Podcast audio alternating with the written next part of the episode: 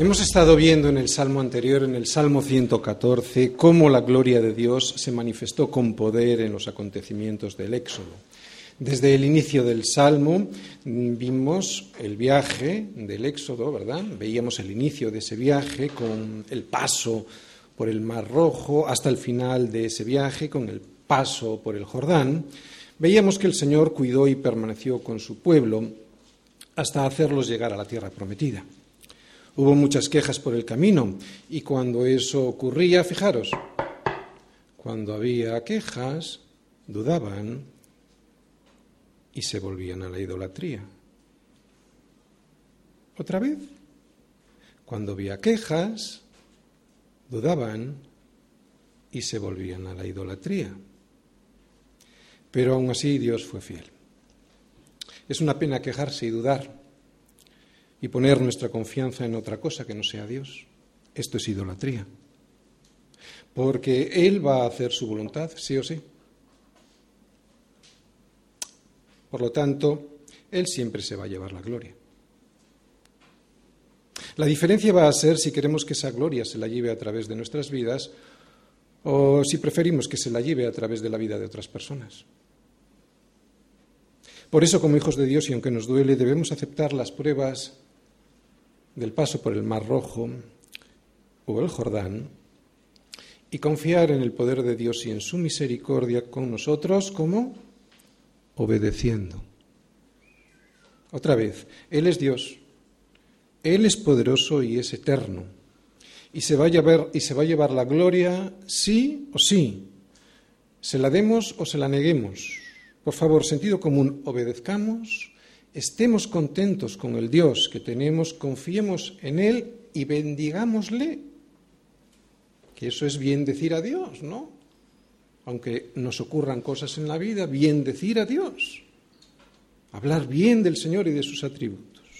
Esto es lo que nos va a enseñar el Salmo de hoy como conclusión final, que a pesar de que habrá gente que se burle de nosotros por pues igual ya no está viendo el poder de Dios en nuestras vidas, aún así debemos confiar en sus promesas, dejar de dudar y no poner los ojos en los ídolos de ellos para así poder hacer de verdad lo que debemos hacer, bendecirle. Esa gloria de Dios que nos recordaba el salmo anterior sobre los acontecimientos del Éxodo, la veían todos. La vieron los israelitas y la vieron también los pueblos extranjeros. La vieron los israelitas por el desierto mientras caminaban con Dios, mientras Él iba obrando los prodigios que liberaban de los problemas a su pueblo, ¿no? Esos problemas que iban surgiendo por el camino, pero también lo vieron los pueblos de los alrededores. Especialmente cuando Israel entró en Canaán, ¿no? Cuando entró en Canaán, la población que allí vivía sabía que Yahvé no era cualquier Dios, sino que era el Dios poderoso que obraba prodigios en su pueblo. Y lo sabemos porque cuando todos los reyes de los amorreos que estaban al otro lado del Jordán, al occidente, y todos los reyes de los cananeos que estaban cerca del mar, oyeron cómo el Señor había secado las aguas del Jordán delante de los hijos de Israel, hasta que hubieron pasado. Estos reyes desfallecieron en su corazón y no hubo aliento delante de ellos, delante de los hijos de Israel. Pero pasó el tiempo y al pasar el tiempo, una vez asentados en la tierra que Dios les había dado, todo aquel despliegue de poder que Dios había hecho con ellos parecía, ¿verdad? Como en nuestras vidas a veces también parece, parecía haber, haber desaparecido. Y con él, con ese despliegue de poder, también parecía haber desaparecido el temor que infundía a las naciones vecinas. Así que los problemas se acumulaban y el pueblo de Dios empezaba otra vez a estar acosado, perseguido y esclavizado de nuevo, permaneciendo cautivo por grandes periodos de tiempo. Por eso en el Salmo de hoy vamos a ver esta pregunta. ¿Dónde está ahora vuestro Dios? Es una pregunta que los pueblos paganos de los alrededores les hacían a ellos, burlándose del pueblo de Israel. Esta pregunta la vamos a escuchar en los demás y la vamos a escuchar de nosotros mismos también, porque la vamos a hacer nosotros mismos muchas veces, ¿verdad? ¿Dónde está ahora tu Dios? Es una pregunta que con sorna algunos nos podrán hacer cuando después del éxodo de nuestra vida, o sea, después de esa salida de la esclavitud del pecado de Egipto, que cada uno de nosotros hemos experimentado con poder de Dios y vernos libres en el Señor y con vida de verdad. ¿no? También, no solo del éxodo, el éxodo del pecado, sino también cuando, por ejemplo, tenemos una renovación espiritual, un periodo de renovación espiritual, cuando vienen luego esos periodos de abatimiento ¿no? por una enfermedad o por, no sé, por el desánimo de una pérdida familiar o un quebranto económico, pues piensen los demás que Dios nos ha abandonado, que Dios ya no tiene poder en nuestra vida. Es cuando vendrán esas preguntas. Pero también nosotros. También, ¿dónde está ahora mi Dios? Nos la podríamos hacer nosotros mismos al ver que Dios ya no responde o no responde como a nosotros nos gustaría que hiciese. Pero este salmo responde. Este salmo responde a esa pregunta no solo diciéndonos dónde está ese Dios, sino también qué es lo que hace. Y además también va a decir qué es y quiénes son y lo que hacen los ídolos de ellos. Así que lo que vamos a ver hoy en este salmo es un contraste entre quién es Dios y su poder y quiénes son los ídolos. Por eso, el propósito de este Salmo 115, después de haber visto un salmo como el anterior, el Salmo 114, en el que el poder de Dios se manifestaba tanto en la apertura del mar como del río, tanto en los montes como en los collados, tanto en los temblores de la tierra como en las salidas de las aguas, de la roca, el propósito de este Salmo 115, después de aquellos eh, ejercicios de poder de Dios va a ser enseñarnos a confiar en Dios, solo en Dios aunque no los veamos, a confiar en Dios y no en sus ídolos, y por lo tanto a darle solo la gloria a Dios ocurra lo que ocurra en nuestras vidas, ¿no? Y no dudar de Él, porque en cuanto empezamos a dudar, empezamos a poner los ojos en los ídolos. Este es el esquema del Salmo de hoy. Fijaros, punto uno. ¿Quién es Dios y cómo es su gloria? versículos del 1 al 3. Segundo, quiénes son los ídolos y cómo es su gloria, versículos del 4 al 8. Tercero, confía en Dios, porque lo mismo que cumplió sus promesas en el pasado, Él nos bendecirá en el futuro, versículos del 9 al 16. Por eso, cuarto punto, bendice al Señor, versículos del 17 al 18.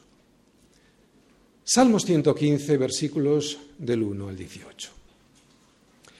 No a nosotros, oh Yahvé, no a nosotros, sino a tu nombre da gloria, por tu misericordia, por tu verdad. ¿Por qué han de decir las gentes, ¿dónde está ahora su Dios? Nuestro Dios está en los cielos, todo lo que quiso ha hecho.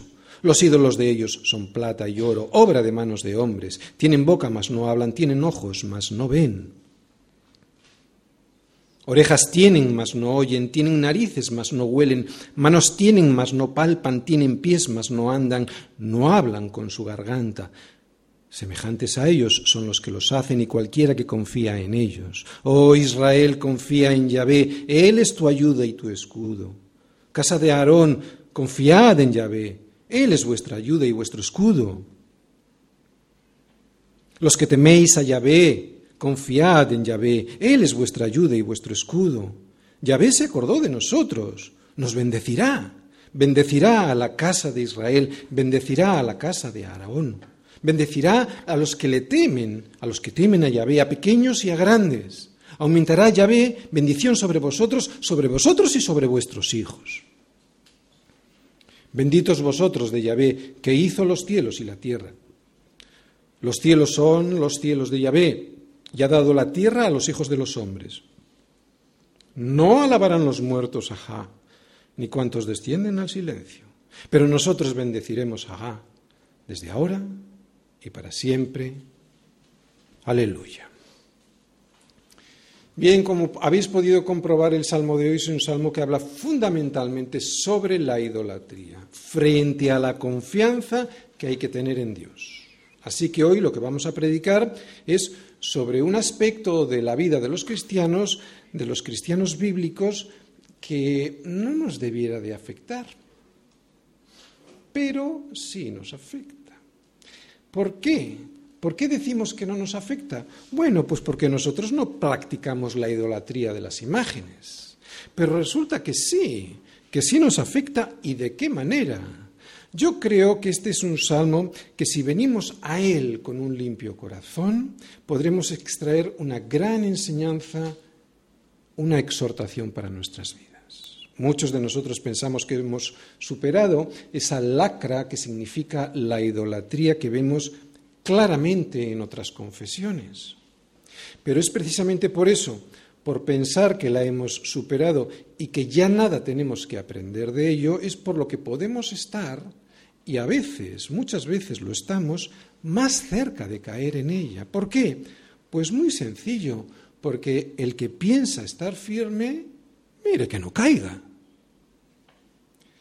Escucha esto porque te afecta a ti y a mí. El ser humano es terriblemente idólatra.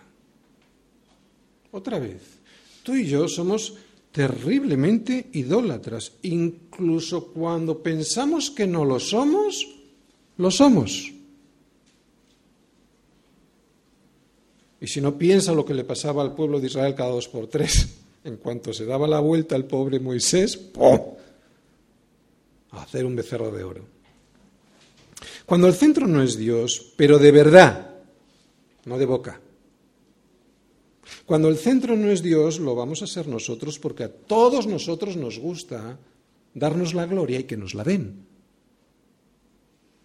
Por eso hoy quiero que prestéis mucha atención, sobre todo al versículo 1, porque si entendemos bien lo que se nos dice ahí en ese versículo sobre quién es Dios, tendremos más posibilidades de no caer en el veneno que es la idolatría para nuestras vidas.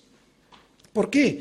Porque al entender de verdad quién es Dios, me daré cuenta quién soy yo y por lo tanto, si soy honesto, dejaré de ser el centro. Pero cuando perdemos de vista quién es Dios, pero de verdad, quién es Dios el de verdad, el todopoderoso, misericordioso, el tres veces santo, será el momento en el que la idolatría empiece a aparecer en nuestras vidas. ¿Por qué? Porque será el momento en el que nosotros nos empezaremos a poner en el centro, nosotros y nuestras necesidades. Al principio sin aparente peligro porque lo, disfrazamos de piedad, pero luego no hay manera de salir. Por eso necesito ayuda. Por eso, Señor, dime quién soy yo. Dime quién soy yo, porque el origen de la idolatría surge de mi identidad equivocada, de una identidad equivocada. Salmos 115. Señor, dime quién soy yo, porque si yo entiendo correctamente quién soy yo, mi, adoración será la correcta. Todo el mundo adora a algo o a alguien. Todo el mundo adora a algo o a alguien. Por eso cuando alguien no adora a Cristo, adora cualquier otra cosa. Cuando alguien reniega de ser una creación de Dios, pues va olvidando su verdadera identidad y se convierte en eso que adora. Es de lo que nos advierte este salmo, que los que adoran a los ídolos son iguales, se hacen iguales a ellos. Por eso yo adoro a Jesucristo, porque yo quiero parecerme a Jesucristo. Yo no quiero parecerme un ciego, un cojo, un maco, un mudo como son los ídolos de ellos. Cuando pierdes tu verdadera identidad, cuando no crees que eres un hijo de Dios, te vuelves a los ídolos y la idolatría te define, te da forma, construye lo que eres a su imagen y semejanza. ¿Te has fijado en los jóvenes cómo imitan a sus ídolos? Luego entro en profundidad en esto. Por eso es muy importante no caer ahí. Y no creas que para ti es difícil caer ahí. Es muy fácil, claro que lo es. Porque los ídolos están fundamentalmente en tu corazón. Por eso este salmo no es solo un salmo para tu vecino o para ese religioso que conoces y que venera y adora las imágenes. No, este salmo es sobre todo para ti y para mí Fíjate lo que le dijo Jesús a los judíos. ¿Cómo podéis vosotros creer? Fíjate, fíjate lo que dice Jesús. ¿Cómo podéis vosotros creer si recibís gloria los unos de los otros y no buscáis la gloria que viene del Dios único? Gloria los unos de los otros. Esto es idolatría. ¿Cómo podéis creer si practicáis la idolatría? De daros la gloria los unos a los otros en vez de buscar la gloria del Dios único. ¿Te das cuenta? No hay manera de creer. Por eso la idolatría es un veneno mortal. El principal altar lo tenemos en el corazón, lleno de velas, velitas encendidas alrededor de nuestro ego para darle adoración. Por eso, versículo 1, tenemos que averiguar quién es Dios. No a nosotros, oh Yahvé, no a nosotros, y lo dice dos veces para que no te olvides, sino a tu nombre da gloria. Y este es el nombre de Cristo, este es el nombre de Dios, por tu misericordia, por tu verdad. Bien, es evidente que lo más obsceno del hombre delante de Dios es darse la gloria, una gloria que no tiene a sí mismo. Hacer esto es robarle a Dios porque solo es Dios quien tiene, escúchalo bien, toda la gloria. El hombre no posee nada de eso. Por eso cuando alguien se la da a sí mismo, lo que está haciendo es robársela a Dios, porque Él no tiene ninguna gloria. Y si algo tiene es porque primero lo ha recibido. Eso es lo que nos dice Pablo. Dice, ¿quién te distingue? ¿O qué tienes que no hayas recibido? Y si lo recibiste, ¿por qué te glorías como si no lo hubieses recibido? Estas palabras de Pablo son un muy buen primer paso para entender quién soy yo. Yo no soy nadie. Lo que tengo me lo ha dado Dios. Por eso se lo debo dar todo a Dios, la gloria también. De esa manera y entendiendo esto, quién soy yo, me va a ser mucho más fácil comprender quién es Dios y viceversa. Señor, dime quién soy yo. Esta es una muy buena pregunta que el mundo no se hace, que el mundo no se la hace a Dios. Por eso muchos no son realmente, no saben realmente quiénes son ellos. Y claro, tampoco saben cuál es su propósito. Y ya sabemos nosotros que nuestro propósito es darle la gloria a Dios. Señor, dime quién soy yo.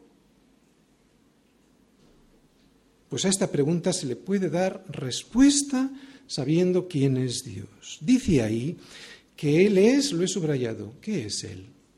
Misericordia y verdad cosa que no somos ni tú ni yo.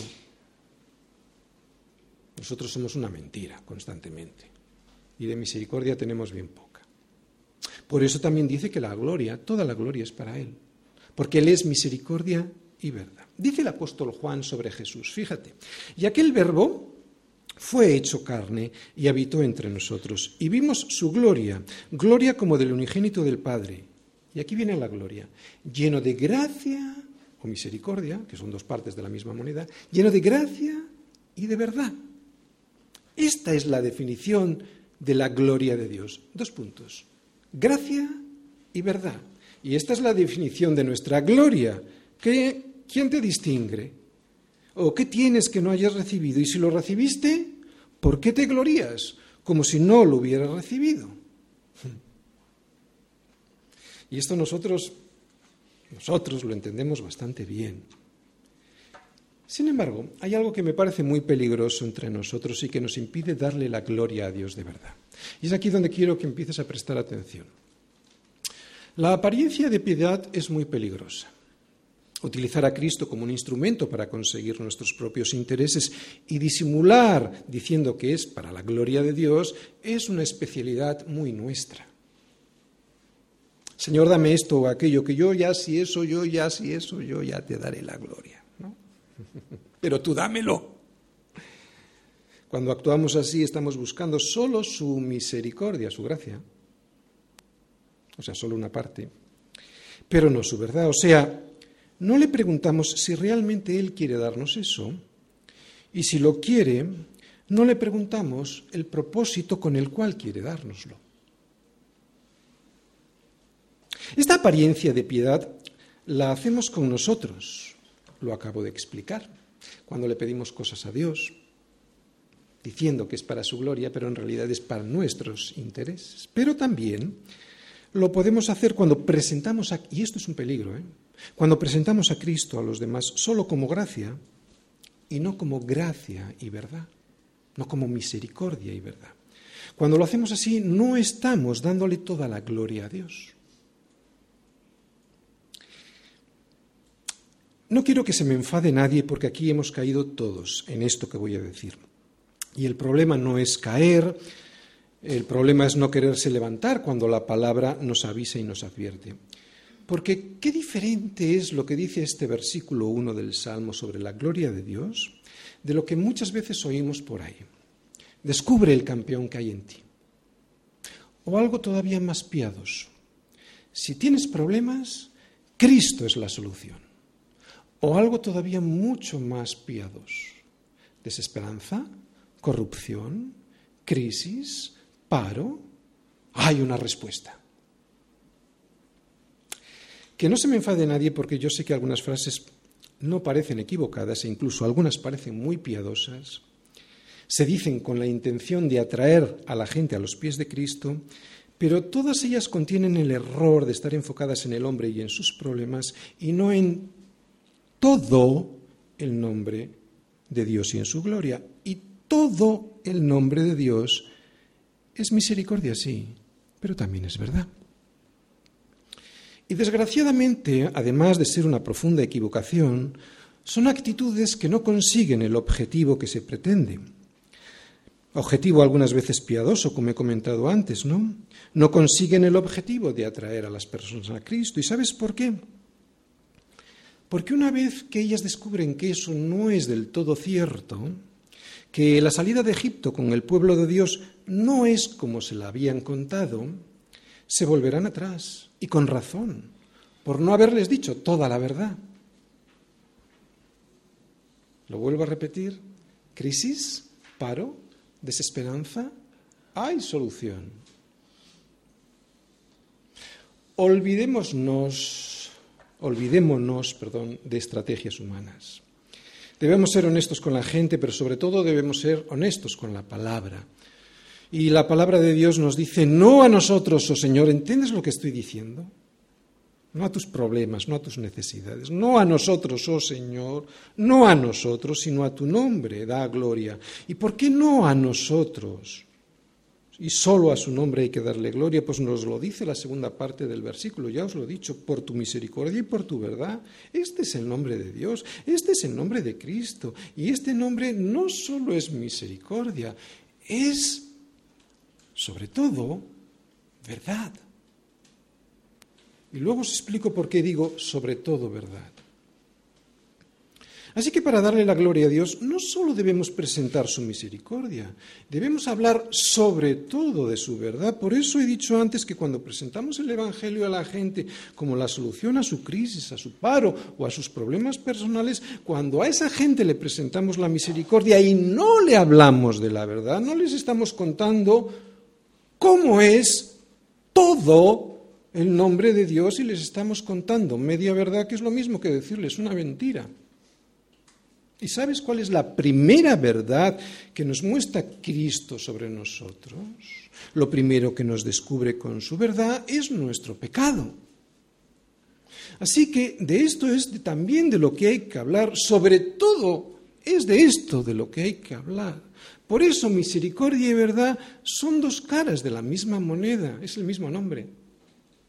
Por eso, y al ser dos caras de la misma moneda, no se pueden ni se deben separar si le queremos dar la gloria a Dios de verdad, toda la gloria a Dios, y no a nosotros.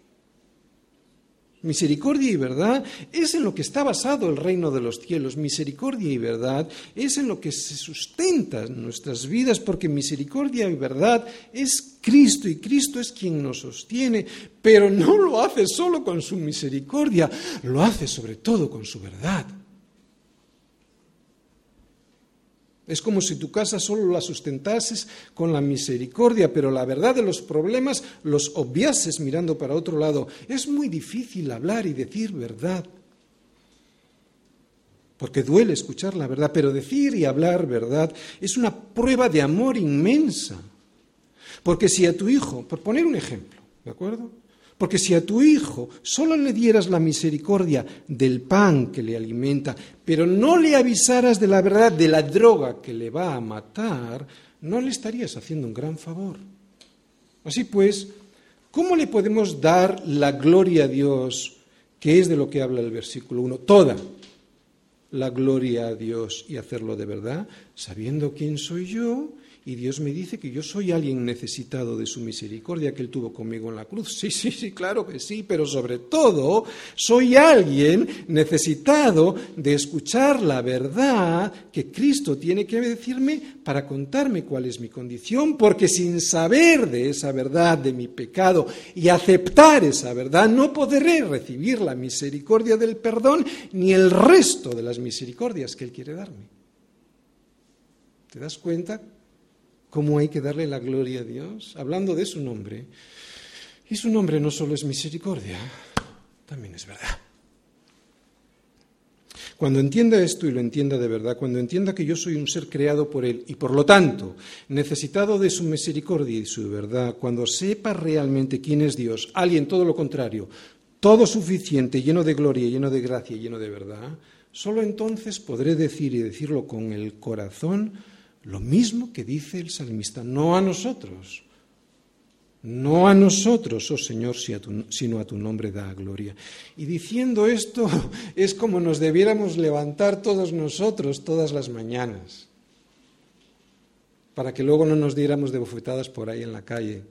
De, bofetadas quiero decir, pues, sabiendo, pensando que somos alguien. ¿no? No a nosotros, oh Señor, no a nosotros, sino a tu nombre da gloria. Sería la mejor manera de levantarnos por las mañanas. Eso nos daría una perspectiva correcta de quién soy yo y de quién es Él. Qué importante es saber quién soy yo para entender de verdad quién es Él. Y así darle la gloria con entendimiento, porque si no, fíjate, seguro que te ha pasado esto, escúchame. Porque si no, si no sabemos de verdad quién es Él y quién soy yo, nos podríamos pasar toda la vida preguntándonos, oye, ¿por qué Dios parece tan egoísta queriendo que le den solo la gloria a Él? Seguro que te lo has preguntado. Pues es muy sencillo, porque es suya. ¿Claro? Mira, escucha este ejemplo y ya verás cómo lo vas a entender mejor. ¿Por qué habría de pedirle yo a alguien un libro que le presté? ¿Por qué? Porque es mío. ¿No? Cuanto más si se lo pido a alguien que me lo ha robado. Por eso ahora vamos a profundizar un poquito más sobre quién es Dios y lo que hace para entender por qué solo Él se merece toda la gloria. Lo que ahora vamos a ver en los versículos 2 y 3 es cómo es su gloria. ¿Por qué han de decir las gentes, ¿dónde está ahora su Dios? ¿No? Esta es la típica pregunta, pero viene junto a la mejor respuesta. Versículo 3, nuestro Dios está en los cielos. Todo lo que quiso, ha hecho. Esto es soberanía. Acabas de escuchar la mejor definición de soberanía. Todo lo que ha querido, ha hecho. Todo lo que quiso, ha hecho. Por eso la mejor respuesta que le podemos dar a cualquiera que nos pregunte, oye, ¿y vuestro Dios? ¿Dónde está ahora vuestro Dios? ¿no? Pues nuestro Dios, ese que no ves porque está en los cielos, todo lo que quiso ha hecho, incluido a ti. No le ves a Él, pero puedes ver todo lo que ha hecho. Sin complejos, dilo, sin tapujos, sin rodeos. Esta es la respuesta que le debes dar. Nuestro Dios, todo lo que quiso, ha hecho. Así es nuestro Dios, soberano, por eso se merece toda la gloria y aunque no lo veas con tus ojos, puedes ver sus efectos.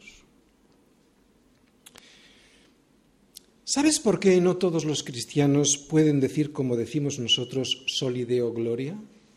Ya sabéis lo que significa en latín, ¿no? Solo a Dios sea la gloria. Y aunque lo digan, ¿sabes por qué no se lo creen de verdad? Porque en el fondo no se creen lo que yo he subrayado ahí, que Él todo lo que quiso, ha hecho. Es tan sencillo como leerlo. Todo lo que quiso, ha hecho. Cuando alguien dice esto, pero en el fondo piensa que él ha hecho algo en su vida o por su vida, y aquí puedes incluir el ganar o perder la salvación, esa persona es alguien que aunque diga a Dios sea toda la gloria, eso es algo que no se cree, porque no se cree que Él todo lo que quiso ha hecho y todo es todo. Y con esto no estoy tratando de decir que no me tengo que ocupar de mi salvación con temor y temblor. Lo que quiero decir es que mi salvación no depende de mí, gloria a Dios, porque si dependiera de mí, ¿dónde estaría? Lo que quiero decir es que es Dios el que produce en mí así el hacer como el querer por su buena voluntad. O sea, lo que quiero decir es lo que viene ahí, que nuestro Dios todo lo que quiso ha hecho.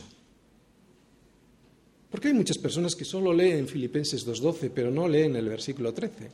Y Filipenses 2.12 dice lo que os he dicho, ocúpate, ocúpate de tu salvación con temor y temblor. Sí, claro que sí, pero luego dice, es Dios quien produce en mí así el querer como el hacer. No porque yo sea muy guapo, sino por su buena voluntad. Solo alguien que crea de verdad lo que dice este versículo 3, nuestro Dios todo lo que quiso ha hecho. Podrá decir, solo a Dios sea la gloria. Y lo podemos volver a escuchar en palabras de Pablo si queréis. Si lo que tienes lo recibiste, porque te glorías, como si no lo hubieses recibido.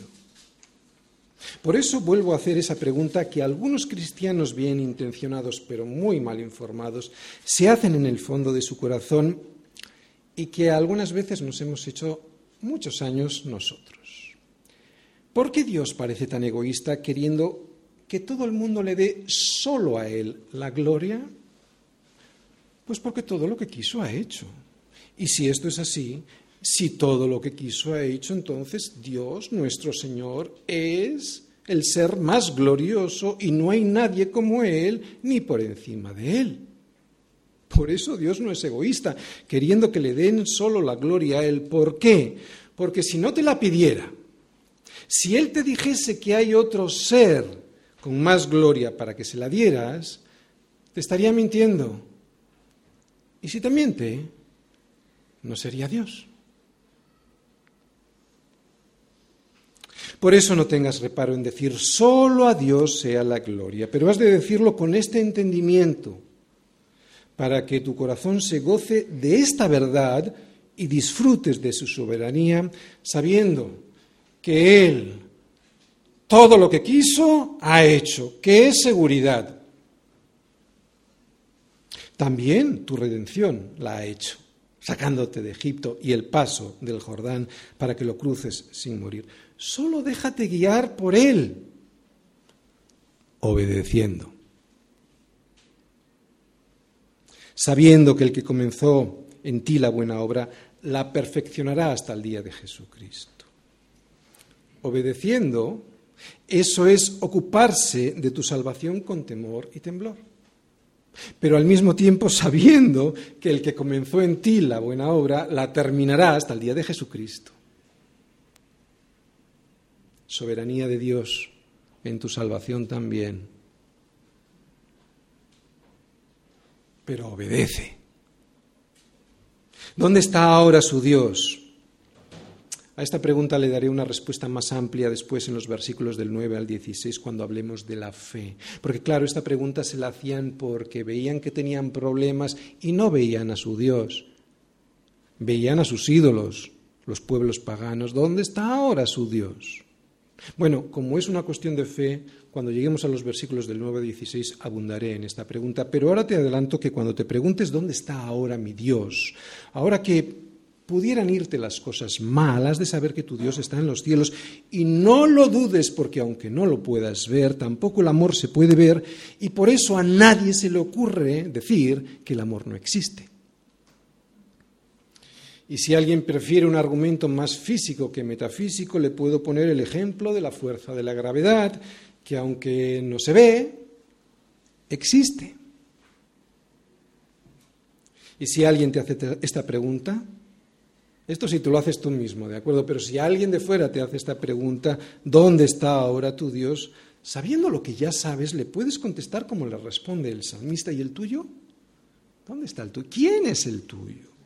¿Quién es el tuyo y cómo es su gloria? Te lo voy a decir. Versículos del 4 al 8. ¿Quiénes son los ídolos de ellos y cómo es su gloria?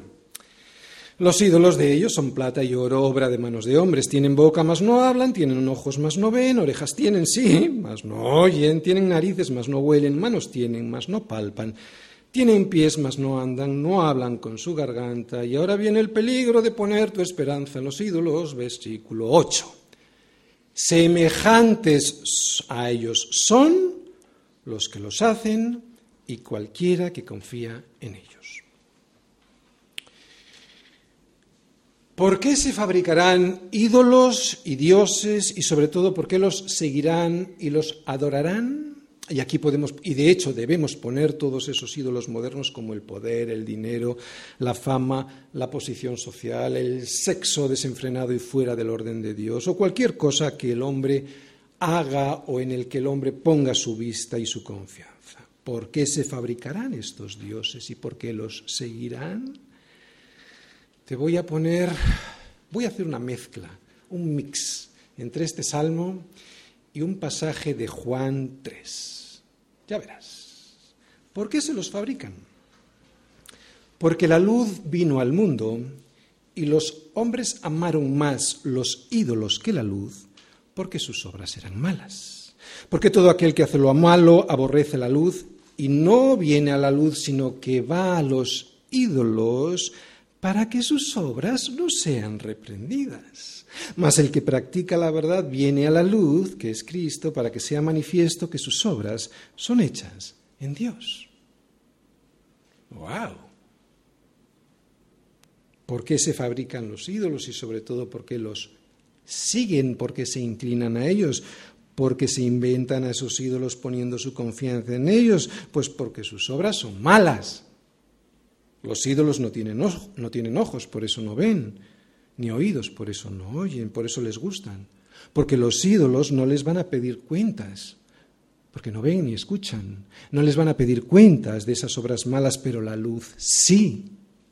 Por eso los hacen, para no tener que rendir cuentas y así hacer lo que les da la gana. Lo dijo Jesús. Juan 3, 19, 21.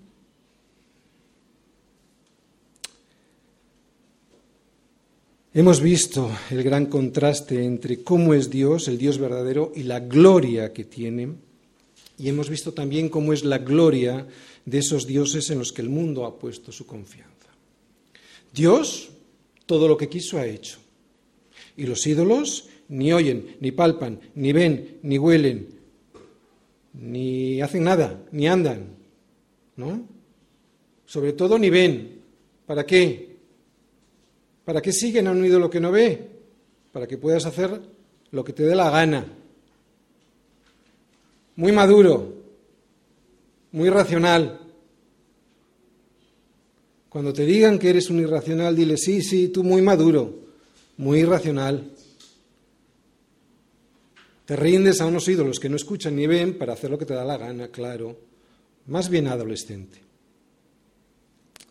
Todos queremos algo de la gloria en la vida. Y cuando alguno le roba a Dios parte de su gloria, Dios desde el cielo nos mira y nos ve así, como estos versículos. Damos pena, damos penita.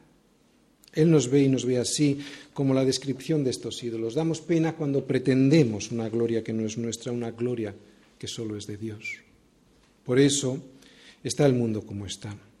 El mundo está así por robarle la gloria a Dios, el mundo está así como sus ídolos, sin entendimiento, no discurren. Están tan ciegos como ellos, tan sordos como ellos, tan inválidos como ellos para caminar delante de Dios, tan esclavos de sus pasiones como ellos, que ni moverse pueden. Eso es lo que nos dice el versículo 8 sobre aquellos que se inclinan ante los ídolos. Semejantes son a ellos los que los hacen y cualquiera que confía en ellos. Y un ejemplo muy claro sobre este versículo 8 lo podemos ver en los jóvenes de hoy. Cuando ellos adoran a un cantante de rock o a un deportista famoso, lo primero que hacen es comportarse como él se comporta, vestirse como él se viste, desear lo que ese cantante o ese deportista desea y pensar lo que él piensa. O sea, semejantes son a ellos los que los hacen y cualquiera que confía en ellos. Por eso nosotros adoramos a Jesucristo, porque nosotros queremos ser como Jesucristo. Señor, dime quién soy yo. Dime quién soy yo, porque el origen de la idolatría surge de una identidad equivocada. Si yo no sé quién soy, voy a adorar cualquier tontería. Y cuando pierdo mi identidad, los ídolos me conforman a su imagen, a una imagen de alguien que está ciego, sordo, mudo, inválido y sin entendimiento ni vida alguna. Cuando la gente cree que venimos del mono, del chimpancé, del gorila, se comportan como monos. Cuando la gente se inclina al dinero, pues se convierten en avaros. Cuando se inclinan al poder, se convierten en egoístas. Cuando se inclinan al poder, se convierten en dominantes. Los ídolos te esclavizan, ¿te das cuenta? Los ídolos te esclavizan haciéndote como ellos y llevándote a la miseria. Por eso Cristo liberta. Pero cuando alguien se inclina a Jesucristo, se convierte en otra cosa. Se convierte en alguien manso y humilde de corazón. Mira, es muy fácil conocer cuál es la adoración que profesa cada uno. Es muy fácil. Es muy fácil saber si alguien adora al Dios que está en los cielos o si por el contrario adora a un ídolo. ¿Por qué? Porque son semejantes a ellos, son esclavos, son ciegos. Por eso el Señor nos dice, confía en mí, confía. Versículos del 9 al 16. Oh Israel, iglesia, confía en Yahvé, Él es tu ayuda y tu escudo. Casa de Aarón, confiad en Yahvé, Él es vuestra ayuda y vuestro escudo. Los que teméis a Yahvé, confiad en Yahvé, Él es vuestra ayuda y vuestro escudo. Yahvé se acordó de nosotros, nos bendecirá. Bendecirá a la casa de Israel, bendecirá a la casa de Aarón, bendecirá a los que temen a Yahvé, a pequeños y a grandes. Aumentará Yahvé bendición sobre vosotros, sobre vosotros y sobre vuestros hijos. Benditos vosotros de Yahvé que hizo los cielos y la tierra. Los cielos son los cielos de Yahvé y ha dado la tierra a los hijos de los hombres. Bien, es muy evidente, y yo lo he subrayado, que estos versículos nos hablan de confianza, de la confianza que nosotros ponemos en Dios, al cual no vemos porque está en los cielos. Por lo tanto, estos versículos, si hablan de confianza, hablan de fe, ¿verdad? ¿Por qué? Porque la fe es la certeza de lo que se espera, la convicción de lo que no se ve. Tres veces dice, Iglesia, confía, confiad, confiad, porque Él es tu ayuda y tu, y tu escudo, por eso te va a bendecir. No siempre te dará lo que quieres porque su voluntad no siempre coincidirá con la tuya, pero siempre será mejor que la tuya. Por eso, y ahora voy a volver a hacer un mix, una mezcla entre este salmo y Romanos 12. Por eso, no te inclines a los ídolos de este siglo para que compruebes que la voluntad de Dios es buena, agradable y perfecta. Es lo que nos dicen estos versículos. No te inclines a esos ídolos para que compruebes que esa voluntad de Dios es buena, agradable y perfecta. No siempre va a coincidir con la tuya, pero siempre será mejor que la tuya. ¿Te acuerdas aquella pregunta que nos decía el salmista? ¿Dónde está ahora su Dios? Quiero explicarte por qué Dios no quiere que le hagas imágenes de Él. Por eso vete buscando Éxodo 20, versículos del 4 al 6. Éxodo 20, versículos del 4 al 6. Dios no quiere que le veas a través de ninguna imagen. Dios quiere que le creas, no que le veas. Por eso es por fe. Dios es espíritu, por eso quiere que le creas por su palabra, para que siendo transformado por ella, ahora sí, puedas reflejar al mundo su gloria. Es así como el mundo puede ver a Dios, no por imágenes. ¿Entiendes? Por eso dice tres veces, confiad, porque Él quiere transformarte a través de lo que Él te dice en su palabra, para que así transformados los demás puedan ver a Dios a través de ti. ¿Lo entiendes? Por eso no es por imágenes y por más cosas. Y este es nuestro reto como iglesia. Cuando como iglesia podamos ir siendo transformados por fe en lo que Él dice a través de su palabra, llegaremos a ser el mismo cuerpo de Cristo sobre la tierra y sólo así podremos reflejar al mundo lo que Cristo, lo que Dios quiere mostrar de Él, su amor, su misericordia, su verdad. Como iglesia, gran trabajo el que tenemos por delante, porque desde luego es más fácil modelar imágenes e inclinarse a ellas que ser parte del cuerpo de Cristo. Claro. Es mucho más difícil ser parte del cuerpo de Cristo porque para ser parte del cuerpo de Cristo hay que morir todos los días en una cruz, vamos a ser perseguidos por predicar la verdad que es Cristo y muchas veces incluso vamos a ser escupidos e insultados. Pero esta es la única manera en la que Dios se muestra al mundo hoy a través de un cuerpo que es Cristo, a través de su iglesia, no a través de las imágenes. No caigas en las imágenes porque atrofian tu fe. Fuimos creados para reflejar su imagen. Nosotros, no las figuritas, incluidas las de Navidad. Gran trabajo el que tenemos delante nosotros, ¿verdad? Como iglesia, mucho más difícil que poner el Belén en Navidad. Mucho más difícil. Confía, confiad, confiad. Si Dios insiste tanto en la fe y no en la vista, es porque Él sabe que si pretendes verlo con tus ojos, tu fe se atrofia. ¿Sabes por qué? Porque tu fe se mira abajo. O sea, perdón, tus ojos miran abajo y tu fe se, se enfoca en lo que ves. No va arriba tu fe se atrofia. ¿Qué le dijo el Señor a Tomás? Bienaventurados los que no vieron y creyeron, ¿verdad? Si algo atrofia tu fe es lo que se ve. Si algo atrofia tu fe es lo que se ve.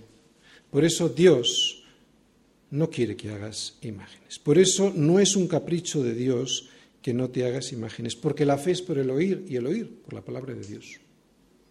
No dice por ver, dice por el oír la palabra de Dios. La fe es por lo que oyes de la palabra de Dios, no por lo que ves.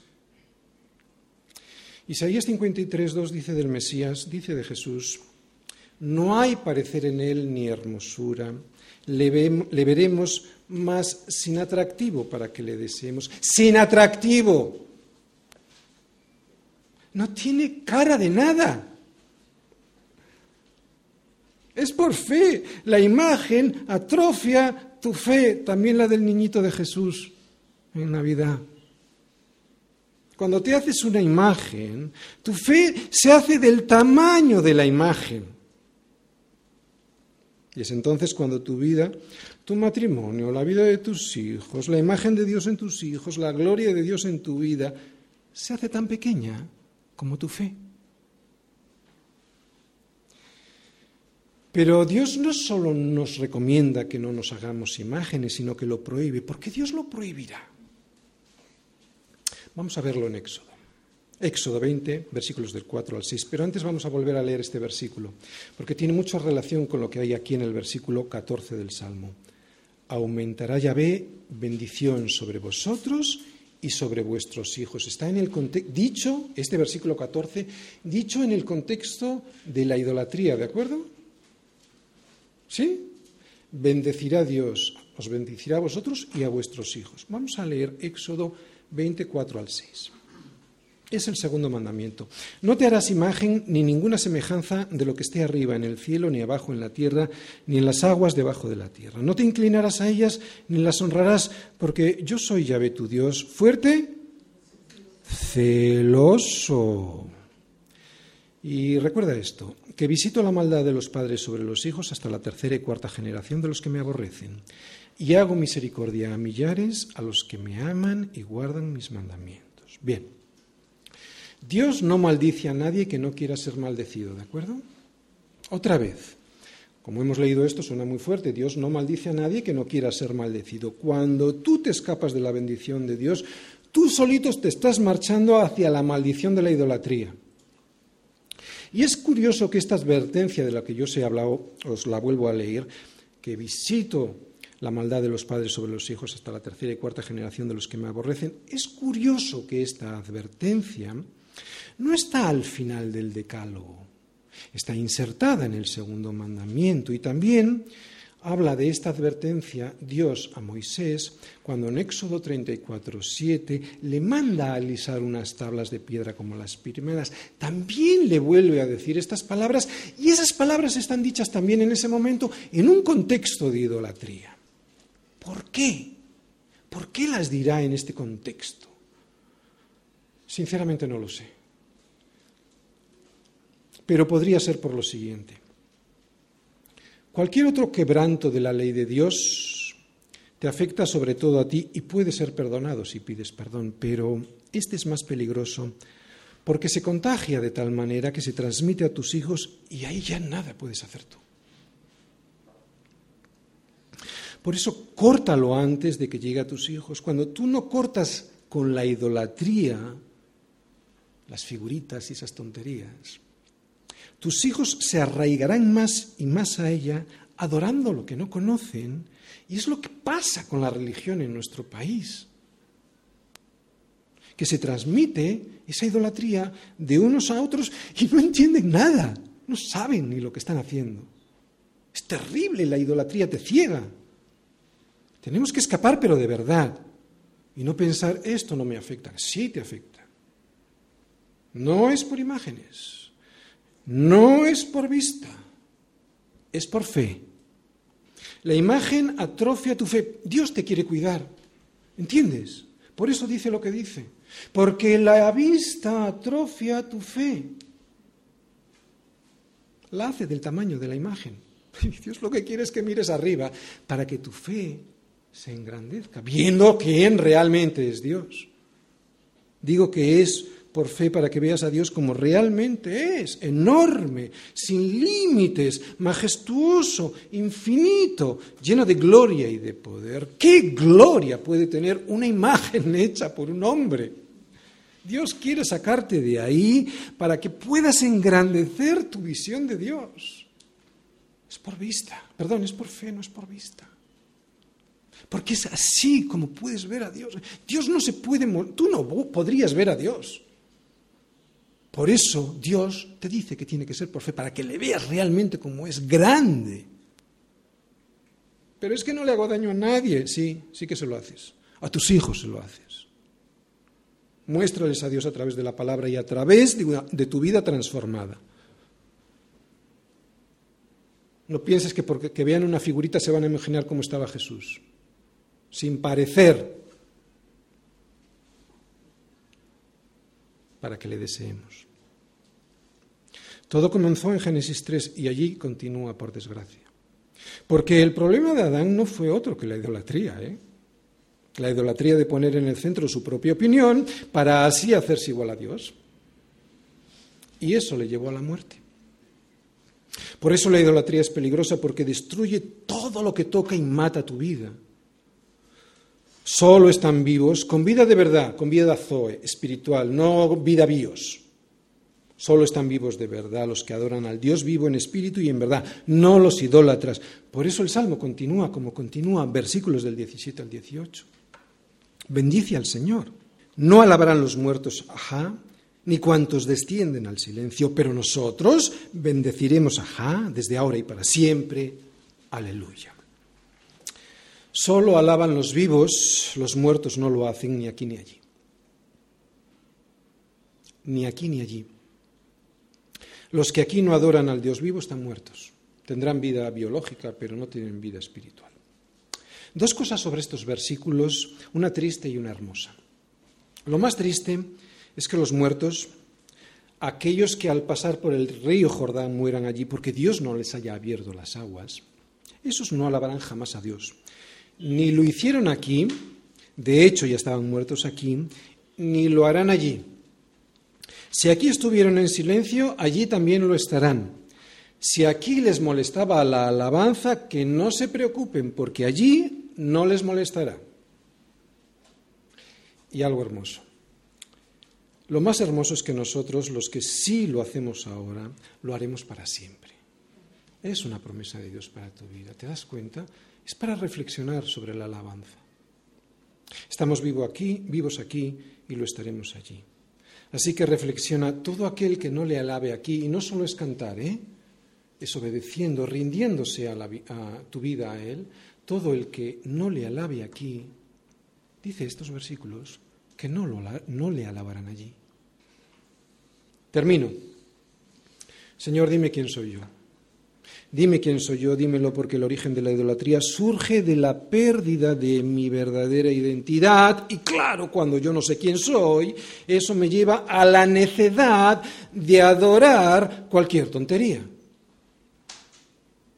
Por eso el título de hoy, en un salmo como este, pareciera que este salmo pidiera otro título, ¿verdad?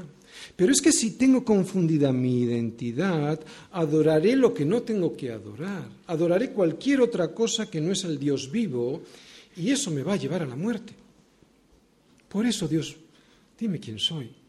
Para el, para el descubrir quién soy realmente pueda adorarte, a Dios, solo a Dios sea la gloria. Pero de verdad, no solo de boquilla. Fíjate cómo lo cuenta Pablo. Profesando ser sabios, al negar a Dios, estas personas que niegan a Dios, profesando ser sabios, se hicieron necios y cambiaron la gloria del Dios incorruptible en, imagen, en semejanza de hombre corruptible, de aves, de cuadrúpedos, de reptiles. Por lo cual, también Dios los entregó a la inmundicia en las, en las concupiscencias de sus corazones, de modo que deshonraron entre sí sus propios cuerpos, ya que cambiaron la verdad. ¿Os acordáis la palabra verdad?